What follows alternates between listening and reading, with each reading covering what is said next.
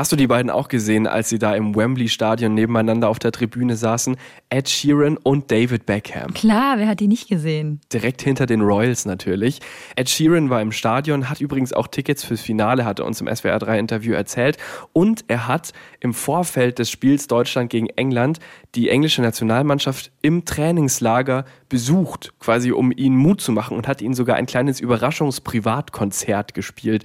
Ähm, und auch in Deutschland gab es Besuch, musikalischen Besuch im Trainingslager vor dem Spiel gegen England. Also zu England kam Ed Sheeran und zu Deutschland Peter Maffay. What the Pop? What the Pop? Deine Musiknews mit Rebecca und Benedikt. Folge 19 unseres Musik-News-Podcasts. Ich begrüße mir zugeschaltet Rebecca. Hi Rebecca. Hallo. Große Musikliebhaberin aus dem SWR 3-Team, aus der SWR 3-Redaktion. Und ich bin auch dabei, Benedikt. Ich bin SWR 3 Musikredakteur. Und jeden Freitag bringen wir euch auf den neuesten Stand. Was war los in der Welt der Popstars? Was gibt's für Musik-News? Und wir haben gerade eben schon über Ed Sheeran gesprochen. Von dem gab es diese Woche noch ein, zwei andere Dinge zu erzählen. Ed Sheeran hat verraten und darüber gesprochen, dass er wieder mit der K-Pop-Band BTS zusammengearbeitet hat und an einem neuen Song beteiligt ist. Und das ist natürlich so mind-blowing, weil BTS sind ja auch richtig, richtig fett. Und Ed Sheeran ist natürlich auch ein richtig krasser, großer Künstler. Hat ja schon mal einen Song mit denen äh, zusammen gemacht, beziehungsweise für sie geschrieben. Und jetzt eben ein weiteres Stück Musikgeschichte von Ed Sheeran und BTS. Make It Right, so hieß der erste Song, den sie zusammen erarbeitet haben, den er geschrieben hat. Kommt auch auf unsere begleitende Playlist zu diesem Podcast What the Pop Songs der Woche, könnt ihr euch mal anhören. Und so wie ich das mitbekommen habe, es gab ja so ein QA über Instagram, das Ed Sheeran gemacht hat. Mhm. Und da wurde eben auf BTS angesprochen. Und ich glaube, dass der einfach das verraten hat und es war eigentlich noch ein Geheimnis. Der hat nämlich auch gesagt, wie das Lied heißen wird, nämlich Permission to Dance, also Permission äh, im Sinne von Genehmigung, Genehmigung, um zu tanzen. Und ich glaube, das war vorher noch gar nicht bekannt, dass der Song so heißt. Ed Sheeran hat es einfach mal bei Instagram verraten. Und er wurde in diesem QA auch gefragt, wen denn von den BTS-Jungs er am allerliebsten mag. Und da war er dann so ein bisschen, mm, ja, äh, also da könnte man jetzt ja nur falsch drauf antworten, die seien alle sehr nett. Ed Sheeran hat ja auch für andere Künstler schon Songs geschrieben, Rita Ora zum Beispiel, Your Song, Justin Bieber, Love Yourself, Liam Payne, Strip That Down, man könnte ewig so weitermachen. Also der hat nicht nur selber Mega-Hits, sondern schreibt auch Mega-Hits für andere. Und weil wir eben gerade bei BTS sind, es gibt noch eine andere BTS-News diese Woche, die ich gelesen habe. Und zwar ist es eigentlich so, ähm, BTS ist ja die erfolgreichste K-Pop-Band. K-Pop ist Musik aus Südkorea, also südkoreanische Popmusik. Und eigentlich ist es in Südkorea so, dass dort alle zum Militärdienst müssen. Das ist in Südkorea verpflichtend. Aber die Gruppe BTS, die darf jetzt laut einem südkoreanischen Minister die Wehrpflicht verschieben, bis sie 30 Jahre alt sind, dank äh, so einer neuen Gesetzesänderung. Denn sonst müssten die halt jetzt dann zum Militär und könnten sich nicht mehr auf ihre Popkarriere konzentrieren. Und das wäre, glaube ich, für die Regierung ein zu großes Risiko, den Fans BTS zu nehmen. Und deswegen dürfen die quasi so eine Art Antrag auf Aufschub stellen. BTS ist bisher der einzige Act, der das machen darf. Ui, das ist Wahnsinn. Das ist ja, jetzt dürfen sie quasi ein ähm, musikfreiwilliges soziales Jahr machen. Sehr schön, sehr schön. Dienst an der Gesellschaft. So ist es. Also Ed Sheeran und BTS, sobald der Song raus ist und wie der klingt, erfahrt ihr natürlich auch bei uns hier in What the Pop. Und vorher hat Ed Sheeran noch einen Streaming-Rekord aufgestellt. Und zwar hat er so eine offizielle Show gemacht für die UEFA, also für die Europameisterschaft. Hat da auch seinen neuen Song Bad Habits vorgestellt. Der kam ja letzte Woche, haben wir ausführlich darüber gesprochen mit Matthias Kugler, auch äh, Musikredakteur bei SWR 3, der ein Exklusivinterview mit Ed Sheeran gemacht hat. Gerne nachhören in der Folge vom 25. Juni. Auf jeden Fall hat er bei TikTok so ein Konzert gespielt. Aus einem Stadion wurde das gestreamt. Und das war die meistgesehene Live-Musik-Performance auf dieser Plattform. 5,5 Millionen Leute haben sich das anscheinend angeguckt. Crazy. Crazy ist auch das, was gerade bei Britney Spears abgeht. Wir haben ja in der vergangenen Woche schon darüber gesprochen, über den Prozess, in dem sie ausgesagt hat und sich zum ersten Mal seit sehr langer Zeit äh, geäußert hat zu den Vorgängen, dass ihr Vater ja entsprechend ihr Vormund ist, schon seit 13 Jahren. Und da gibt es jetzt ein kleines Update, wenn auch nicht ganz auf diesen Fall der Vormundschaft bezogen. Es wurde jetzt bekannt, dass ein Antrag, den Britney Spears schon vor Monaten gestellt hat, beziehungsweise beziehungsweise über ihre Anwälte, dass sie eben aus dieser Vormundschaft durch ihren Vater befreit wird, dass dieser von einem Gericht abgelehnt wurde. Also es sieht wohl so aus, als würde sich jetzt zumindest kurzfristig erstmal nichts an dieser Situation ändern. Andere Nachwehen jetzt äh, von dieser Aussage vor Gericht von Britney waren zum Beispiel, dass ihr Vater jetzt äh, fordert, diese Vorwürfe, die sie da getätigt hat, die ja wirklich ziemlich krass waren. Da geht es teilweise um ja, Missbrauch eigentlich und dass sie gezwungen wurde, Medikamente zu nehmen. Unter anderem hat sie erzählt, dass diese Vorwürfe jetzt eben untersucht werden. Und sie hat die ganze Woche eigentlich auch noch ziemlich ja, Applaus und Unterstützung von anderen Prominenten bekommen, von Christina Aguilera zum Beispiel, die sich mit ihr solidarisiert hat. Und auch ihre Schwester Jamie Lynn hat sich jetzt zum ersten Mal äh, geäußert zu dieser ganzen Vormundschaftsgeschichte und hat gesagt, sie steht zu 100 Prozent auf der Seite ihrer Schwester. Und bei Britney auf dem Instagram-Account, da geht es natürlich ab ohne Ende.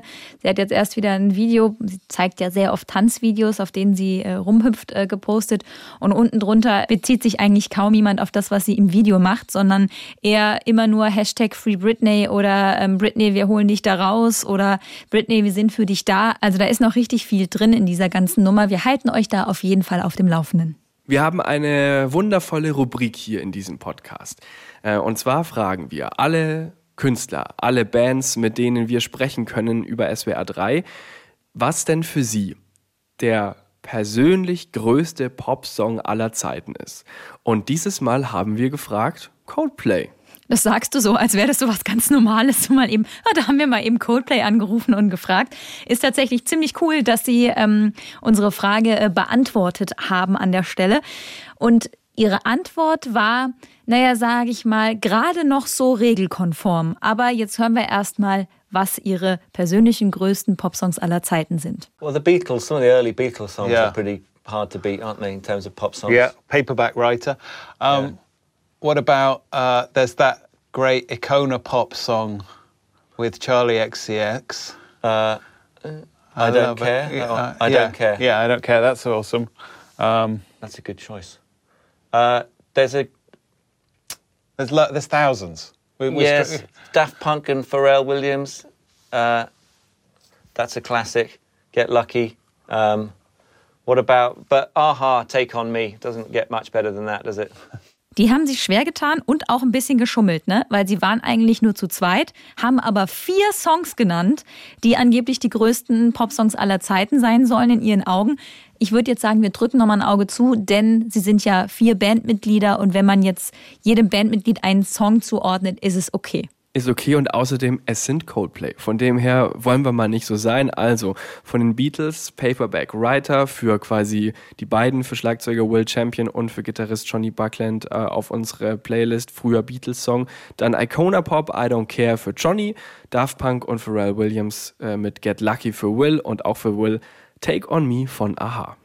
Paperback Writer. Ich habe dazu gelesen, weil ich ehrlicherweise den Song nicht so als Beatles-Song im Kopf hatte, den man so direkt so singt mm, dass dieses Lied angeblich entstanden sei, weil die Tante von Paul McCartney gesagt haben soll, es soll doch jetzt mal ein Lied geben, bei dem es nicht um Liebe geht. Und so ist dieser Song offenbar entstanden. Habe ich gelesen. Ich weiß nicht, ob es stimmt, aber das fand ich ganz interessant. Und ich finde die Auswahl, die die äh, Jungs von Coldplay da getroffen haben, äh, finde ich sehr, sehr gut. Äh, Icona Pop, I Don't Care ist einer der Songs, bei denen ich auf die Tanzfläche renne, wenn man auf die Tanzflächen rennen darf. Und Take On Me ist ja wohl der beste 80er-Jahre-Song aller Zeiten. Das lasse ich jetzt einfach so stehen und sage nicht weiter dazu. Ein weiterer Song, der direkt auf die Playlist kommt und sich zu den Coldplay-Songs dazu gesellt, ist Baggin. Und zwar in der Version von Maneskin. Maneskin, wir erinnern uns, das sind natürlich die Gewinner des Eurovision Song Contest. Das ist jetzt ungefähr einen Monat her. Und ich sag mal so, the hype is real. Also Maneskin gehen gerade richtig, richtig ab und sind mit ihrer Version von Baggin auf Platz 1 der deutschen Charts. Das hätte man sich irgendwie nicht richtig vorstellen können, finde ich, weil das ja schon relativ harte Musik ist, die sie da beim ESC präsentiert haben. Und sie sehen sich ja auch so als krasse Rock-Rock-Band so und sind echt so crazy unterwegs und dass das dann so funktioniert. Auf der anderen Seite, klar, mit so einem Coversong ähm, ist es natürlich auch einfacher, weil man kennt zumindest den Text und auch diese Coverversion ist nicht ganz so hart wie sonst die Musik von ihnen, aber es ist natürlich schon krass und, glaube ich, ein Erfolg, den es sehr lange nicht mehr gab von einem ESC oder einer ESC-Gewinnerin. Tatsächlich äh, war die letzte ESC-Gewinnerin, die Platz 1 der deutschen Charts geschafft hat, Loreen mit äh, Euphoria im Jahr 2012. Äh, also ist tatsächlich schon eine Weile her. Und äh, dieses Cover Baggin, das kennen die meisten wahrscheinlich von Madcon. Mhm. Das war so ein 2000er-Hit, aber eigentlich ist das Lied noch viel älter, ist eigentlich aus den 60er Jahren. Ähm, bekannt gemacht haben es aber eben Madcon. Und jetzt ist es nochmal äh, vorne in den Charts durch Maneskin. Allerdings die haben nicht nur mit diesem Coversong, der wiederum auch schon ein bisschen älter ist von ihnen, der war auf so einem 2017er Album drauf mit anderen Covern, zum Beispiel von, von den Killers oder von Ed Sheeran haben sie da auch Songs in ihrer Rock-Version irgendwie eben gemacht, sondern auch mit, mit ihren aktuellen Hits, also mit Zid de Buoni, mit ihrem ESC-Song und auch mit I Wanna Be Your Slave, die haben ja auch englische Songs, ähm, die haben beide über 100 Millionen Streams bei Spotify, die sind beide auch in den Charts irgendwie mit vorne dabei und jetzt eben Baggin bei uns vor allem. Also Rock'n'Roll Never Dies, das haben sie ja geschrien, als sie gewonnen haben. Und tatsächlich schaffen sie so einen kleinen Gitarrenmusik-Hype und mit ihrem Stil und ihrem Rock'n'Roll-Auftreten und sowas. Ähm, anscheinend finden es die Leute richtig gut. Mal gucken, wie lange sie da oben bleiben. Weiter zu The Weeknd. Ähm, von dem wurde bekannt, dass er jetzt nicht nur Musik-Superstar, sondern anscheinend auch Film- oder Serienstar wird. Ja, und er möchte nicht nur noch eine Hauptrolle eben mal spielen, sondern ist auch noch Produzent und Co-Autor dieser neuen Serie, die da kommen mhm. soll. Also es reicht dann nicht einfach nur eine Sache. Nee, nee, er macht da ein richtig großes Programm. So zur Story ähm, dieser Serie ist noch nicht ganz so viel bekannt. Was man so grob schon weiß, ist, dass es wohl um eine Popsängerin geht, die irgendwas mit so einem Clubbetreiber anfangen soll. Und dann ist der aber noch Anführer von der Sekte. Diese Rolle wird offenbar dann The Weeknd spielen. Also, aber mehr, was dann da so passiert und um was es grundsätzlich geht, ähm, weiß man noch nicht. Aber ich könnte mir das irgendwie ganz gut vorstellen. Ich glaube, das wäre jetzt auch rein von dem bisschen, was man weiß, eine Serie, auch die ich mir angucken würde. The Idol, so wird wahrscheinlich der Name der Serie sein. Und man muss ja auch dazu sagen, The Weeknd ist nicht ganz neu im Film- und Seriengeschäft. Also der hat schon mal bei so einer Tragikomödie 2019 mitgespielt, Der schwarze Diamant, hat er sich selber gespielt und er hat auch bei einer Episode von American Dad mitgemacht. Das ist so eine amerikanische Zeichentrickserie, so ähnlich wie Family Guy, ähm, ziemlich witzig, auch oft politisch und so. Und da hat er auch sich selbst quasi gesprochen und, weil es ja Zeichentrick ist, äh, eben mitgeschrieben an den Dialogen. Ähm, aber eine eigene Serie hat er bisher noch nicht. Dann gibt es noch News von Ariana Grande diese Woche. Die hat eine Million Dollar rausgehauen, äh, zusammen mit einer Organisation für Fans, die eine Therapie brauchen. Und weil diese ganze Aktion so erfolgreich war, wurden aus einer Million jetzt mittlerweile sogar zwei Millionen. diese Organisation für Online-Therapie, die bietet nämlich quasi Therapiestunden an, wo sich Menschen per Videocall mit Therapeuten zusammenschalten können und dann eben mit denen sprechen. Und Ariana Grande hat selbst Erfahrungen machen müssen mit diesem ganzen Thema mhm. Depression, Angststörung. Ähm, sie hatte ja äh, dieses eine Konzert in Manchester, bei dem 2017 dieser Anschlag verübt wurde. Und sie hat auch gesagt, dass sie danach posttraumatische Belastungsstörungen hatte, ist äh, damit an die Öffentlichkeit gegangen, hat schon 2018 erzählt, dass sie in Therapie ist und wie wichtig das für sie ist und hat damals schon und jetzt auch wieder mit dieser Aktion ihren Fans eben Mut gemacht zu sagen, ja, wenn es euch nicht gut geht, dann bittet halt wirklich um Hilfe und sie klärt auch bei Instagram auf und sowas. Und da hat sie ja ähm, ziemlich viele Follower, 247 Millionen. Also die macht dieses Thema wirklich groß und äh, ist da auch sehr persönlich und geht da auch wirklich mit, mit sensiblen privaten Informationen nach draußen und das alles, um quasi ihren Fans, denen es eben auch nicht gut ist, zu helfen. Finde ich eine super wichtige Sache. Das ist ja so ein Thema, was ähm, leider auch noch ähm, bei uns in der Gesellschaft sehr oft ein Tabuthema ist, sich Hilfe zu holen und in Therapie zu gehen. Deswegen finde ich es ganz cool, wenn äh, Künstler, große Künstler wie jetzt eben Sie machen, aber natürlich auch andere, sich engagieren und sagen, hey, das ist was völlig Normales. Wir müssen das enttabuisieren und dafür sorgen, dass es einfach völlig normal ist, dass äh, man in einer bestimmten Phase in seinem Leben oder auch sein ganzes Leben lang oder was auch immer Hilfe ähm, in Anspruch nehmen kann, die eben mit mentaler Gesundheit zu tun hat. Ariana Grande ist da auch ziemlich aufgeklärt, meinen, meiner Ansicht nach. Ähm, sie sagt auch, dass sie weiß, dass es jetzt nicht die Lösung für alle Probleme ist, sondern dass das einfach nur ein Anfang sein soll. Also dass quasi das so ein Anstoß sein könnte und dann muss man natürlich trotzdem weiter dranbleiben an diesem Thema oder vielleicht auch noch weiter in Therapie bleiben. Aber mit dieser Aktion zusammen mit diesem Portal möchte sie eben dafür sorgen, dass Leute dieses Thema angehen. So, kommen wir zu einer Meldung, die für Benedikt diese Woche äh, wichtig war, beziehungsweise die ihn sehr bewegt hat. Wir haben schon mal darüber gesprochen. Es geht um den Banjo-Spieler von der Band Mumford Sons. Mhm. Also, da muss ich jetzt erstmal dazu sagen. Jetzt holen wir noch mal eine Runde aus. Mumford Sons ist ja eine meiner, wenn nicht sogar meine absolute Lieblingsband. Und ähm, ich war auch irgendwie auf, auf Konzert in Berlin und es war ganz fantastisch und habe alle Schallplatten. Und also da schlägt mein Fanherz tatsächlich höher. Und es war schon so vor ein, vor ein paar Wochen, da hat Winston Marshall, das ist eben der Gitarrist und der Banjo-Spieler, getwittert äh, und ein Buch eines rechtsextremen Autors gelobt. Dann gab es einen Shitstorm, Daraufhin hat er sich entschuldigt und gesagt, er braucht eine Pause und muss nachdenken. Und jetzt ist er eben aus der Band ausgetreten. Also, das war quasi, was passiert ist. Jetzt sind wir eben bei diesem Band-Austritt. Und äh, um noch ein bisschen genauer zu werden, es geht um das Buch Unmasked des Autors Andy Ngo. Und er hat damals geschrieben, dieser Typ sei eben ein mutiger Mann, es sei ein wichtiges Buch. Allerdings wird das Buch und auch der Autor als populistisch und als rechtsextrem eingestuft. Im Buch geht es darum, dass die Antifa in den USA das demokratische System anscheinend zerstören will. Und äh, dieser Typ, der das geschrieben hat, hat wohl auch Nähe zu so Gruppierungen wie den Proud Boys, die ja zum Beispiel auch maßgeblich bei diesem Sturm aufs Kapitol beteiligt waren. Also eher unsympathische Menschen. Jetzt hat Winston Marshall dazu ein langes Statement veröffentlicht, das heißt Why I'm Leaving Mumford Sons. Da hat er erstmal darüber geschrieben, wie wunderbar die Zeit für ihn war in dieser Band und was ihm das alles bedeutet hat und seine schwierige Entscheidung erklärt. Also erstmal streitet er ab, rechtsextrem zu sein, sagt auch, dass Familienmitglieder von ihm äh, tatsächlich im Holocaust gestorben sind und es total lächerlich wäre, ihn einen Faschisten zu nennen. Was er aber vor allem wollte, ist, dass seine Bandkollegen nicht unter Beschuss geraten, was wohl ziemlich heftig passiert ist. Und deswegen hat er sich damals entschuldigt, ähm, weil der Shitstorm, mit dem hatte er nicht gerechnet und der war wohl auch ziemlich hart. Aber jetzt nach längerem Nachdenken sagt er, dass er eben doch hinter seinen Worten, die er damals gesagt hat, steht und seine Entschuldigung mehr oder weniger zurücknimmt. Denn er sagt, Kritik an Linksextremismus ist nicht gleichzeitig Lob für die rechte Szene. Und er hat, als er das getwittert hat, nicht gedacht, dass Leute das eben so verstehen könnten. Also nur weil er ein linkskritisches Buch, dass er dem zustimmt, heißt es nicht, dass er irgendwie Rechtsextremismus befürwortet oder sich irgendwie da in dieser Nähe bewegen möchte. Und er findet es eben mutig, prinzipiell über Extremismus zu berichten.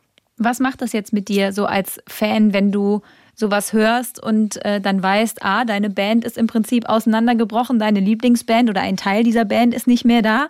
Und zum anderen auch, ähm, wie verfolgst du ihn denn jetzt weiter? Erstmal weiß man nicht, wie es mit der Band weitergeht. Das ist für mich erstmal so die, die große Frage. Und die restlichen Bandmitglieder halten sich da auch ziemlich zurück.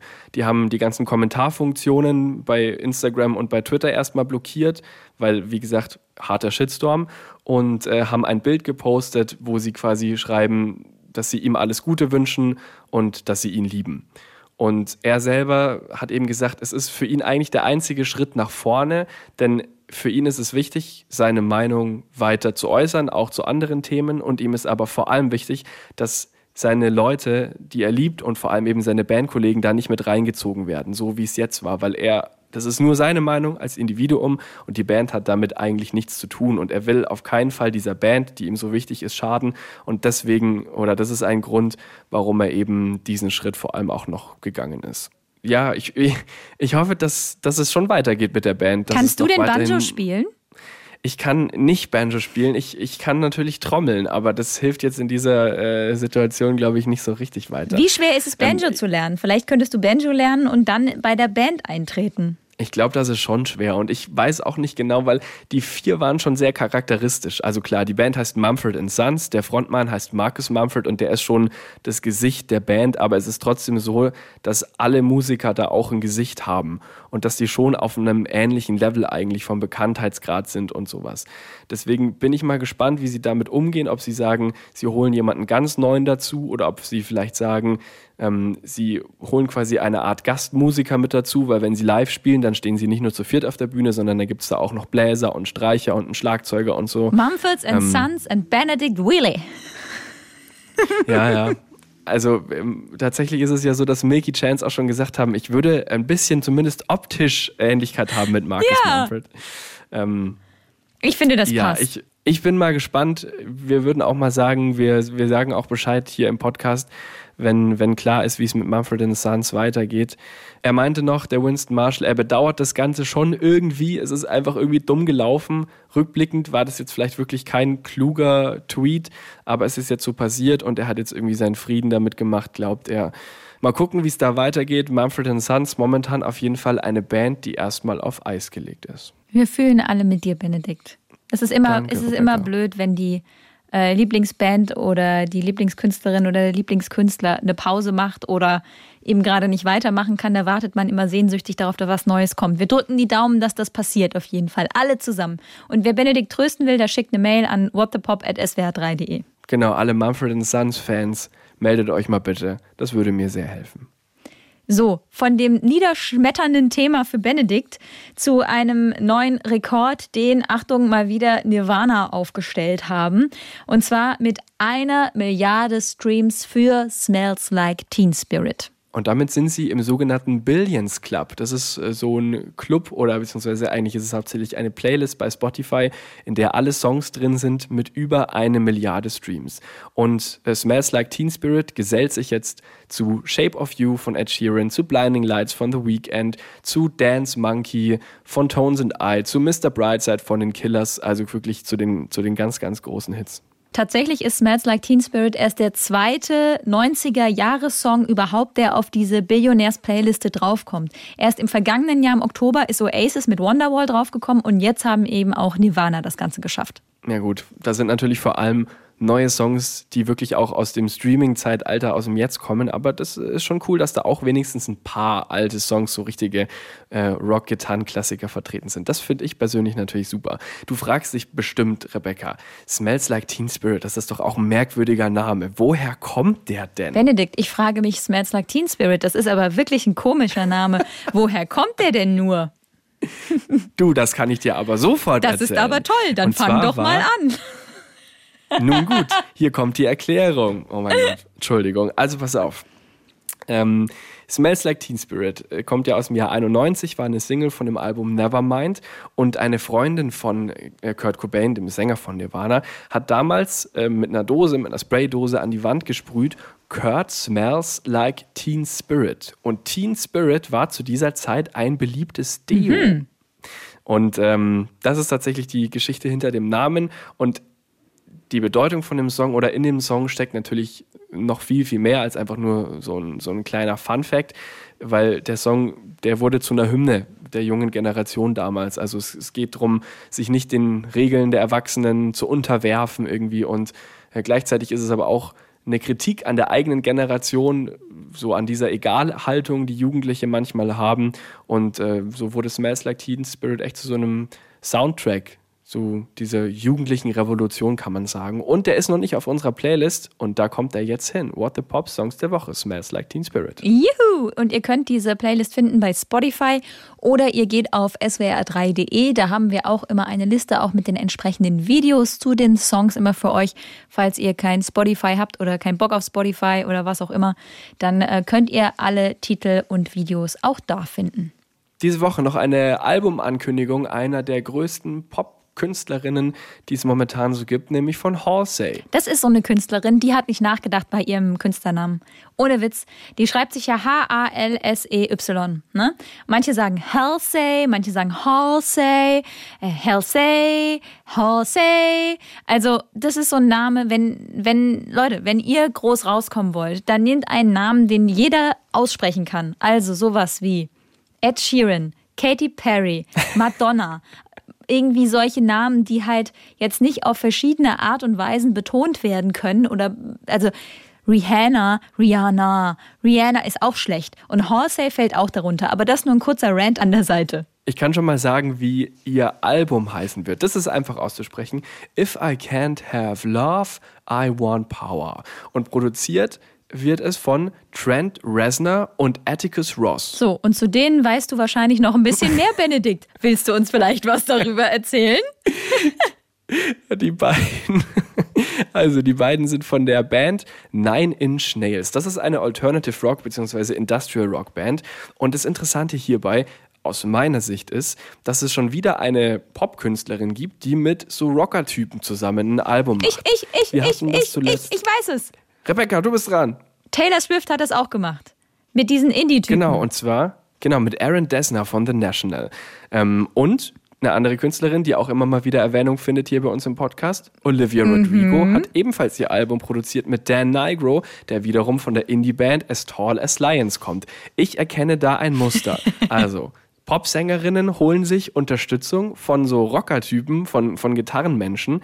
Und zwar, um in diese ganze Popmusik, die ja oft ja so ein bisschen plastikmäßig ist und aus dem Computer kommt, um da wieder so ein bisschen Seele und Tiefe reinzubringen. Ist nur äh, meine Ansicht. Aber diese Typen von Nine Inch Nails, die jetzt mit Halsey zusammenarbeiten, die haben auch schon Filmmusik gemacht, haben auch schon Oscars dafür bekommen. Die haben zum Beispiel auch Old Town Road produziert von Lil Nas X. Also von dem her, die kennen sich schon auch aus im Pop-Business und nicht nur mit harter Gitarrenmusik. Wenn das Album kommt, dann sagen wir Bescheid. Bis jetzt weiß man noch nicht, wann das gute Stück auf den Markt kommen soll. Und weil wir es gerade von Lil Nas X hatten, von dem gibt es auch noch eine Musiknews die Woche. Und zwar hat die mit Madonna zu tun. Aber langsam. Bei den BET Awards, das ist so ein amerikanischer Fernsehpreis, der wurde diese Woche vergeben, ist Lil Nas X, also der Typ von Old Town Road, eben aufgetreten mit seinem aktuellen Hit Montero, Call Me By Your Name. Und äh, Lil Nas X ist ja einer der wenigen amerikanischen Rapper, der offen homosexuell auftritt, auch in Musikvideos, auch bei Bühnenshows. Der ist ein wichtiger Typ, äh, hat da eine, eine wichtige Stimme in der queeren Szene. Und bei diesem Auftritt, bei diesem Preis, hat er eben seinen Tänzer geküsst. Wow. Soweit so unaufregend, äh, würde man jetzt sagen, wenn nicht Madonna um die Ecke käme und sich das Ganze zu eigen machen würde. So ein bisschen. Die hat nämlich bei Instagram ein Bild davon gepostet und gleichzeitig noch ein Bild von einem Auftritt von sich aus dem Jahr 2003 bei den MTV Video Music Awards. Und das war ein legendärer Auftritt damals. Warum? Ah, weil da hat Madonna gemeinsam mit Britney Spears und Christina Aguilera auf der Bühne eine Performance gemacht und die meisten kennen dieses Bild, hat sowohl Britney als auch Christina geküsst. Christina war nicht so wichtig, das, weil das danach passierte, aber sie hat eben Britney auf der Bühne geküsst und das war damals das große Ding. Und jetzt postet sie eben ihren Kuss und den Kuss von Lil Nas X mit seinem Tänzer und schreibt Hashtag I did it first. Und das finden jetzt ganz viele Leute gar nicht mal so cool, weil Madonna ja eigentlich auch als wichtige Künstler in der queeren Szene gilt. Aber jetzt so ein bisschen, ja, so ist der Vorwurf, sich diesen Moment von, von Lil Nas X so klaut und sich zu eigen macht und sich da so ein bisschen drüber stellt. Ähm, Lil Nas X sagt selber, ja, er versteht es quasi als Witz und sagt, seine Fans sollen Madonna nicht mehr weiter mit einem Shitstorm belagern. Äh, er und sie sind Freunde, aber das war vielleicht, egal wie es gemeint war, nicht so richtig sensibel und vielleicht vorher einmal kurz nachdenken vor dem Post. Oder einfach was anderes drunter schreiben. Dann ähm, macht man sich nicht so selbst zu eigen, sondern irgendwie anders. Aber man weiß es natürlich im Nachhinein auch oft besser. Aber das auf jeden Fall die News aus dieser Woche. Und jetzt noch für mich die News der Woche. Es gibt wieder neue Musik von Clouseau. Yay, aber nicht nur von Clouseau. Also ich sag mal, Clouseau bringt ja in letzter Zeit sehr regelmäßig neue Songs raus. Denn äh, wir steuern auf ein neues Album von ihm zu und diesmal hat er sich gesagt, ich mache nicht nur eine oder zwei Singles vorneweg, sondern immer wenn ein Song fertig ist und ich den cool finde, dann haue ich den einfach raus und versorge meine Fans und die Leute, die meine Musik mögen, dauernd mit neuer Musik. Ist auch alles sehr vielfältig, mit verschiedenen Produzenten zusammengearbeitet. Und diesmal ist aber nicht der Produzent spannend, sondern der Featuring-Partner. Denn es ist. Andreas Burani. Andreas Burani, wer war das nochmal? Ach ja, der Typ von Auf uns. äh, Unser Leben. Hier, das hatte doch auch was mit Und der ist Fußball. einfach mal voll lange weg gewesen. Also 2014 hat er sein letztes Album rausgebracht. Dann war er 2015 noch bei Voice of Germany. Danach hat er noch so ein bisschen Synchronjobs gemacht, also in, in, in Film- und Fernsehbereich. War dann bei Jerks. Kennst du Jerks, diese Ja. Serie? Von, von äh, Christian Ulm und Fari Yadim. Ähm, und da hat er auch einen Auftritt gehabt, so einen Gastauftritt. 2019 war er bei Udo Lindenberg beim MTV. Und jetzt ist er aber wieder so richtig zurück mit neuer Musik. Und das Lied heißt, könnte es passender sein, Willkommen zurück. Und äh, es ist ein Song, bei dem zuerst äh, Clouseau seine Strophe präsentiert, dann äh, kommt eine Hook oder Refrain, wie man es in ähm, der Schule gelernt hat, und dann ist Andreas Buranis dran. Und ich muss sagen, also ich finde den Song natürlich toll, weil Clouseau äh, in diesem Song mit auftaucht. ähm, nein, und es ist auch auf jeden Fall, würde ich sagen, ein Song, der ein Hit ist und der auch gut im Radio laufen kann. Aber an manchen Stellen hatte ich das Gefühl, dass Andreas Burani so ein bisschen angestrengt klingt. Vielleicht ist das aber auch sein neuer Style, wie er singt. Das weiß ich nicht. Aber grundsätzlich finde ich, Willkommen zurück ist ein guter Song. Kann ich dir zustimmen? Ich freue mich auch wirklich, dass Andreas Borani wieder da ist, weil ich halte den für einen, für einen guten Typen und für einen guten Popsänger und äh, bin mal gespannt, wie es jetzt aussieht, ob da in nächster Zeit auch wieder von ihm vielleicht auch alleine was kommt, ob vielleicht ein neues Album kommt. Andreas Borani haben wir natürlich für euch im Blick und erzählen es euch hier bei What the Ich möchte noch was sagen. Ich habe gerade so einen Gedanken. Ich finde, ich glaube, ich müsste es nochmal vergleichen, aber ich äußere diesen Gedanken jetzt mal. Die Sprechstimme von Andreas Burani ist deiner Stimme relativ ähnlich. Deiner Sprechstimme. Würdest du sagen? Ja, ähm, weil ich glaube, mich zu erinnern, dass der auch so eine relativ entspannte Stimmlage hat. Und irgendwie glaube ich, dass sich das verknüpft. Ich werde mir jetzt gleich, nachdem wir diese Aufnahme abgeschlossen haben, ähm, nochmal ein Interview mit Andreas Burani angucken und dich dann nochmal anrufen und dann gucken, ob sich das tatsächlich gleich anhört. Aber ihr könnt das ja auch mal versuchen. Ihr habt ja Benedikt in diesem Podcast auch äh, mehrere Minuten lang reden hören. Dann äh, hört euch doch mal irgendeine Folge von uns an oder nach dieser Folge einfach mal einen kurzen Schnipsel von einem Interview von Andreas Burani an. Vielleicht liege ich auch komplett daneben, aber das kommt mir gerade so. Äh, und könnt ihr uns gerne dann schreiben, ähm, wie euer Eindruck war. whatthepop at swr3.de. Vielleicht erzählt uns Andreas Borani ja auch irgendwann mal, was sein persönlicher größter Popsong aller Zeiten ist, hier im Podcast. Und dann können wir das ja direkt vergleichen. Nee, das wäre cool. Dann, äh, wie immer, vielen Dank fürs Zuhören. Wir sind am Ende dieser Folge 19 angekommen. Mehr Musiknews für euch nächsten Freitag. Tschüss. What the Pop? What the Pop? Ein Podcast von SWR3.